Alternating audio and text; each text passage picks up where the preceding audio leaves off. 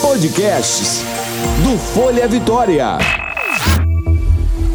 Jovem Pan Especial. Especial. Especial. Coronavírus. Com Patrícia Skauser e Paulo Rogério. Pan News Vitória. Doutora Filomena Alencar já está aqui conosco. Bom dia, doutora. Bom dia, Patrícia, tudo bem? Tudo ótimo. Olá, doutora, bom dia. Bom dia, Paulo. E nós já temos participação aqui pelo 997-468120, como todos os dias, né, Patrícia? É, isso mesmo, doutor. O Francisco, desde 8 horas da manhã, ele já tinha mandado a dúvida dele pra gente. A gente vai tentar ajudá-lo aqui de alguma forma. Nós falamos, doutor, aqui que 38 pacientes aqui do Espírito Santo é, pegaram o coronavírus e já estão curados, né? Uhum. E aí o Francisco falou bem assim: qual o tratamento que está sendo feito aqui no Espírito Santo? Qual medicamento que eles estão tomando aí? Porque eles conseguiram passar por essa doença. A gente consegue falar um pouquinho sobre isso? Não dá para a gente ter noção do que foi feito, além dos cuidados de suporte ao paciente, hidratação, medicação de, de é, é, antissintomas, né? Uhum. Sintomáticas. E o, a respiração artificial, se for o caso deles terem ido para o CTI. Não é liberado para nós o tratamento que eles fizeram. Até porque muitos tratamentos que poderiam ser feitos, na verdade, eles estão ainda na fase de protocolo. Então é muito importante as pessoas não ficarem pensando no que foi feito, porque isso é uma decisão médica. Então, o mais importante é que, de acordo com o que foi feito no hospital, eles ficaram bem. Mas não, não tem como a gente saber sobre isso, porque a gente não tem informação é, de cada prontuário que foi feito. A gente só sabe que alguns pacientes eventualmente têm suporte ventilatório, mas a maioria tem sintomáticos e suporte. Uhum. Ou seja, é necessário um protocolo justamente para poder padronizar é. essa forma de tratamento. Né? Então, né? quando, quando há uma introdução de um determinado tratamento novo, nada vai ser liberado para ser feito sem a orientação baseada em um protocolo. Quando um protocolo foi bem sucedido em outro país, para que seja feita, feito no país da gente, quando foi baseado numa publicação ou um detalhamento que foi feito por outro país, todas as pessoas que entrarem no protocolo elas vão ter que ter o registro para que haja uma análise da recuperação delas no Brasil. Então, isso a gente não tem acesso. O acesso é aos médicos que estão atendendo aquele pessoal e tem um registro disso que vai ser comunicado às autoridades de saúde, mas isso não é divulgado para todo mundo. Ok, nós temos outra participação aqui no 997468120 do Juarez. Ele pergunta por quanto tempo a doença pode ficar incubada. Ele se refere ao vírus, né? Olha, o período de incubação, ele tem, a gente chama mediana, é o, é o período de incubação central. É em torno de 5,2, 5,7 dias na maioria dos trabalhos que falam sobre isso. Mas pode ser tão curto em relação ao que foi publicado, quanto um dia e tão longo quanto 14, 15 dias. Esses pontos que são além de 14 e muito abaixo de 5, eles são pontos fora da curva. A gente considera, então, uma mediana, que é o centro da distribuição do, do tempo de incubação, em torno de 5,2 a 5,7 dias. Então, 5 a 7 dias é o período mais frequente de, de incubação. Ok, na medida do possível a gente vai retomando aqui a participação dos ouvintes. Repito, você pode colocar aí sua dúvida no 997-46820 por meio de texto ou por meio de áudio, um áudio de 30, 40 segundos no máximo, para a gente poder tirar a sua dúvida no ar aqui com a doutora Filomena Alencar. Doutora, a gente aproveita agora para repercutir uma notícia. O Ministério da Saúde ele mudou a estratégia e propõe reduzir o isolamento em estados e cidades com 50% da capacidade de atendimento médico vago, ou seja, que não esteja sobrecarregando né, a, a, o serviço público de saúde. A proposta está num boletim divulgado pelo Ministério nesta segunda-feira e pode passar a valer na próxima segunda-feira, mas vai depender de uma avaliação. Essa medida tem alguma, alguma lógica, doutora? É, na verdade, assim, a gente sabe que existe uma situação diferente em alguns lugares terem mais ou menos possibilidade de passarem por essa fase de curva com um número que não é tão absurdo. Então, assim, dentro das necessidades, pode ser colocada a redução de algum, alguma situação, mas nesse momento a gente vai esperar realmente a orientação formal do Ministério para começar e certamente isso vai ser feito um acordo com os estados, porque os estados estão avaliando os números que acontecem individualmente. Então, na verdade, cada, cada situação de município e do estado, ele é avaliado diariamente pela equipe de saúde e vai se verificando se as medidas que já foram tomadas, elas são suficientes para reduzir a necessidade de, de uso dos equipamentos hospitalares, tudo que precisa. Então, a Secretaria de Saúde, normalmente, ela está avaliando esse comportamento. Então, a nossa preocupação é que, sendo uma fase de aceleração, isso tem que ser decidido de uma forma bem clara, porque a gente pode ter uma situação de aumento mais rápido do número de casos e aumento da ocupação dos leitos de uma forma rápida. Então, isso acho que tem que ser decidido pelo Ministério da Saúde e os próprios secretários estaduais de saúde, eles vão avaliar para ver se isso é compatível com o lugar onde ele está gerenciando a situação. Doutora, ontem nós tivemos um caso lá em Recife que foi de uma gestante que estava com 32 semanas, ela tinha 33 anos e ela acabou não resistindo, ela deu positivo aí para o coronavírus e acabou morrendo. É, uhum. Nós temos muitas grávidas, né, que acompanham aqui a nossa programação. O que, que a gente pode orientar essas grávidas neste momento que devem ficar muito preocupadas quando vê uma notícia dessa, né? É, em primeiro lugar, não entrar em pânico. Na verdade, quando a gente analisa a situação da influenza, a gente sabe que na influenza, que é a gripe, as gestantes são grupos de risco. Até o momento, o que se diz em relação à gestação é que assim, a gestação ela é um, uma fase que tem uma imunossupressão relativa da gestante. A gente pede para essas pessoas evitarem ao máximo se exporem, mas quando a gente analisa os dados da literatura, a maioria das vezes não, é, não vai ter, por exemplo, vírus detectado no líquido amniótico e a maioria das vezes a mãe não vai infectar o bebê pela passagem do vírus intraútero.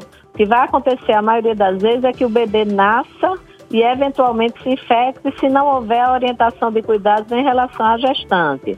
Mas a gente, antes de analisar esse caso como sendo uma morte só por coronavírus, a gente tem que ter um detalhamento melhor do que estava se passando com essa gestante tem que ver se ela não era hipertensa, se não tinha outros fatores de risco e não só a gestação envolvida, entende? Uhum. Então, quando se publica uma notícia dessa e não se dá o contexto da morte, a gente fica às vezes achando que toda gestante vai evoluir desse mesmo jeito e pode não ser verdade. O que a gente diz é que a gestação é um momento que tem uma imunossupressão relativa e que por isso a gente não conhecendo a história natural da doença na, no grupo de gestantes, a gente deve orientar para gestantes terem mais cuidado para não se expor e se tiverem sintomas, é, se tiverem dúvidas, liga para o 156, pede a orientação médica, mas não precisa entrar em pânico. Então, o fato de uma gestante morrer e o bebê ser salvo em alguma situação, a gente não sabe. Às vezes pode ter algum mecanismo subjacente que leve à morte dessa pessoa, não necessariamente só sendo vírus, entende? Uhum. Não dá para a gente analisar o contexto, ah, teve Covid, morreu e era gestante. Não é só assim. A gente tem que ver o que estava envolvido em relação a essa gestante que precipitou a morte dela. Então, a orientação é: gestantes, tenham mais cuidado com relação ao contato.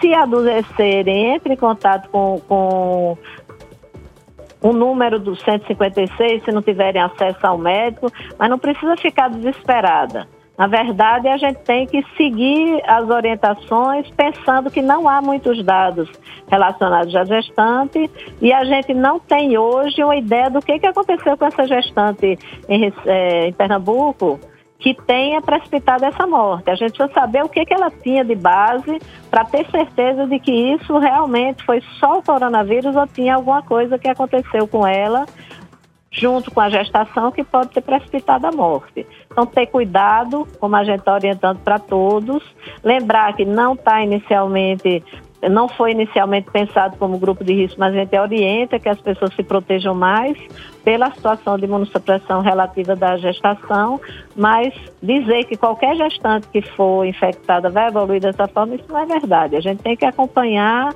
esse acontecer da situação no Brasil para ter uma orientação se vai ter alguma situação de maior risco em relação a elas.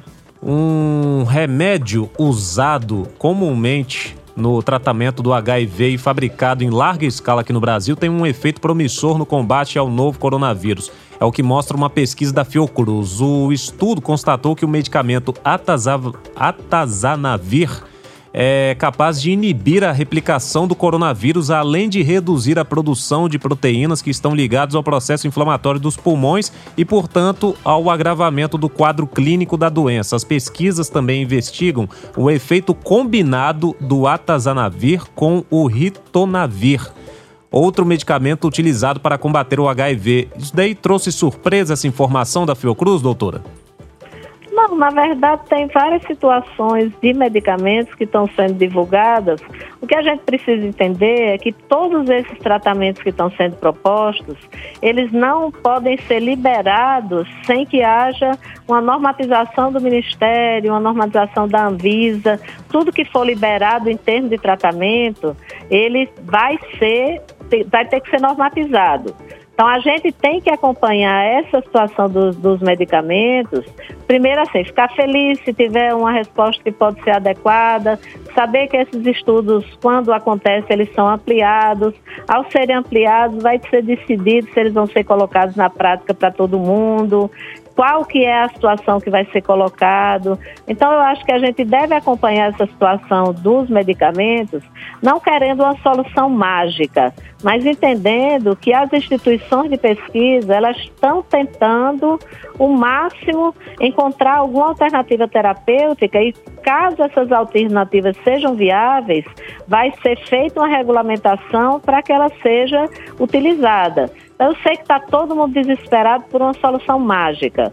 Todo mundo quer transfusão de plasma, todo mundo quer um medicamento que vá curar. O que a gente tem que pensar é que nesse momento não existe nada normatizado que vai ser efetivamente aplicado e que a solução da gente nesse momento, não tendo vacina, é a gente acompanhar o que está acontecendo, mas fazer o que é mais importante nesse momento, que é a questão da prevenção. A gente tem que se lembrar que quando a gente tem uma doença como a Covid, que veio subitamente, que as pessoas não têm imunidade a ela, a orientação mais importante a ser seguida hoje é o isolamento social e a higienização. Esse é o mais importante que a gente tem. Não deve haver uma ansiedade muito grande, porque isso está sendo feito por todas as pessoas que estão envolvidas em pesquisa e ao ser liberado, todos os, os, médicos vão ficar cientes, vai ter uma normatização e a gente vai poder dar uma resposta melhor em relação a isso para a população. Doutora, é, a orientação, né, nesse período aí de pandemia, é para quando a gente for tossir ou espirrar, para a gente colocar, levar o rosto na parte interna do cotovelo, né? Uhum. É, isso não estaria contaminando o nosso braço? E se alguém, por um, por um acaso, tocasse no nosso braço, essa pessoa vai ser contaminada também? É, relacionando o que a gente tem falado sobre o, o distanciamento social, você precisa estar distante das outras pessoas, eventualmente isso aconteceria numa situação de aglomeração, uhum. que é uhum. indesejável nesse momento. Então, o que a gente orienta é, se a pessoa chega em casa ela vai lavar os braços em toda a área exposta e é claro que você, se estiver tossindo, vai ter que higienizar o seu braço nessa região, pensando que você vai estar evitando que contamine objetos e pessoas. Mas se a gente não usar a etiqueta respiratória, quando a gente não tiver a máscara, a gente vai estar tá propiciando que haja um espalhamento das partículas por uma área mais distante do seu corpo, que tenha a possibilidade de atingir com mais facilidade as pessoas e os objetos que estão ao seu redor. Então, a etiqueta respiratória é muito importante. Se você puder usar uma máscara e tiver cuidado com a higienização das suas mãos para não ter a possibilidade de você estar tá infectando os seus olhos, a partir dos seus olhos, seu nariz e sua boca, enquanto você está usando máscara, porque você está com a sensação de que você está totalmente protegido, quem puder e for, por exemplo, hoje, é, depois dessa normatização de poder usar a máscara de tecido, um lugar que pode ser vantajoso usar é o ônibus, né? Uhum. Apesar de que a gente orienta sempre. Colocou a máscara sempre pelas pegando nas, nos elásticos laterais ou nas fitas, ajusta com a mão limpa antes de, de você sair e co colocando a máscara. Ao sair, você tem que ter feito essa colocação, cobrindo nariz e boca, ajustando as laterais para ver se não está havendo muita, muito escape, que a, que a máscara não esteja tendo a função de proteger. E aí lembrar que essa máscara, na verdade, essa máscara que a gente está usando quando a gente está sintomático, é mais para evitar que a gente elimine secreção sem saber que está infectado e pode estar tá infectando outras pessoas, que a gente elimine na máscara, evitando a disseminação no ambiente. Então, é muito importante as pessoas se lembrarem que a máscara não pode estar úmida. Se você estiver usando máscara, evitar de ficar falando o tempo todo, porque se você falar, vai umedecer a máscara. Se você espirrar ou tossir perceber que a máscara está úmida, também tem que trocar. E ao trocar, ao você pegar nessa máscara, nunca pode ser pegado pela parte da frente da máscara, se eventualmente ela pode ter recebido partículas que foram eliminadas por outras pessoas. E você tem que ter, se for usar a máscara de pano, uma reserva para lugar em invólucro limpo dentro da sua bolsa e um envelope de papel para você depositar aquela que você tirou. Mas lembrar que ao manusear a suja, você vai sempre pegar pelos elásticos, tentando não tocar na parte da frente, guardar no envelope, higienizar adequadamente suas mãos com o álcool gel se você estiver na rua ou em casa, se você for sair e tiver que usar a máscara, higienizar adequadamente, pelo, pelo menos por 20 segundos, e de, adequadamente antes de colocar a máscara. Então, é, de fato, se você estiver muito próximo das pessoas e você proteger com o seu braço, com a parte interna do cotovelo, se uma pessoa tocar nessa região e ela estiver contaminada, eventualmente você pode contaminar as mãos da outra pessoa. Mas guardando o distanciamento social, é muito útil você fazer o que a gente chama de é, medidas de etiqueta respiratória, porque você evita a disseminação numa área mais ampla a partir do seu espirro. Então, na hora que você protege com o lenço ou com a parte interna da sua, do seu braço, você está impedindo que essas partículas se distanciem mais de você e tenham mais possibilidade de atingir outras pessoas ou os objetos que estão ao redor. Pois é, doutor, agora, né, com esse distanciamento aí social, as pessoas não estão mais cumprimentando com as mãos, mas eles criaram um cumprimento novo que é bater um cotovelo no outro. Isso está errado não, também? O ideal é pezinho com pezinho. Pezinho, né? Esquece esse negócio de cotovelo, cotovelo, é pezinho com pezinho. É nada de, nada de aproximação do que está próximo de, de você eliminar as partículas então, pé com pé, o seu pé está no sapato. Uhum. Então, vai ser sapato com sapato e quando você chegar em casa, você vai pegar esse sapato, vai retirar, vai levar para uma área neutra da casa onde as pessoas não estejam pisando frequentemente, se puder higienizar com hipoclorito, que é água sanitária, mas você não deve ter nenhum tipo de, de cumprimento que as pessoas aproximem partes do corpo, principalmente as que não estão vestidas, quer dizer, mão, braço, a gente deve evitar todo e qualquer cumprimento é, dessa forma. Vou trazer um bastidor aqui para nossa conversa. É, o secretário Nésio Fernandes ele uhum. bate continência, né? É. Mas, mas é lógico que é uma brincadeira também. Ele não faz nenhuma menção a militarismo ou coisa parecida. É só para evitar de tocar nas pessoas, doutor. Tem o namastê também, Na né, verdade, doutora? a gente pode fazer namastê, é um cumprimento é. interessante. É. Você pode dar um adeuzinho de leve, assim, só para lembrar a pessoa que você a viu. Uhum. Um sorriso, olhando para a pessoa. Tudo isso é, funcio é, funciona como cumprimento. O que a gente não deve ter é a aproximação corporal entre principalmente de mão ou de qualquer coisa que possa infectar você. Então, cotovelo com cotovelo também não é uma boa. E mesmo é, lembrando que muita gente está usando o cotovelo para apertar botão de, de elevador. Também lembrar de higienizar o cotovelo com álcool caso aconteça isso. Porque se você não puder ir para casa, seu cotovelo também pode ser um lugar que está contaminado e você fica encostando nas pessoas, eventualmente você é mais alto, encosta no rosto de uma criança pequena. Então, se você usar o cotovelo para apertar algum botão, lembra de passar um álcool no cotovelo também. Dependendo da pessoa, o cumprimento vai com a piscada e aquele olhar 43. é, aí já é uma situação mais complexa. Né, ó, de, ó deixa, deixa eu dizer aqui que é brincadeira, Tatiana. Se você estiver me ouvindo, minha namorada, é brincadeira, tá? Um beijo para você. É, doutora Filomena, a gente agradece pela conversa com os ouvintes aqui, trazendo esclarecimentos todos os dias. Um forte abraço e até amanhã. Um abraço, Paulo. Muito obrigada. Até amanhã. Tchau, doutora. Até, Patrícia. Até. Tchau, tchau. Jovem Pan. Informação é o melhor remédio contra o coronavírus. 90.5 Pan News Vitória.